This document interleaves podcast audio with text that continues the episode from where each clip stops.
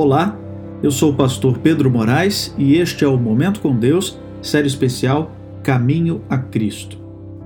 O pobre enfermo no tanque de Betesda estava inválido.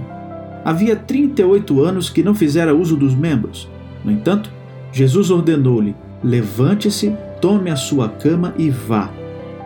O doente poderia ter dito: Senhor, se quiseres curar-me, obedecerei à tua palavra. Mas não.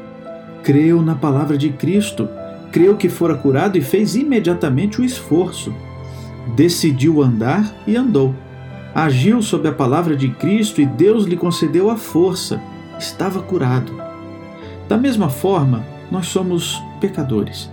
Não podemos expiar nossos pecados do passado, nem podemos mudar o coração e nos tornar santos mas Deus prometeu fazer tudo isso mediante Cristo.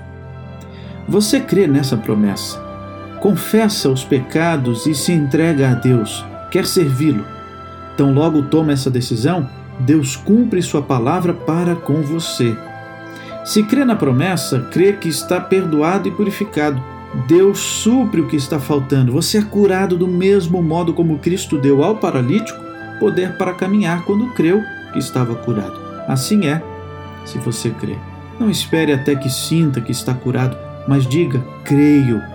Assim é, não porque eu esteja sentindo, mas porque Deus o prometeu.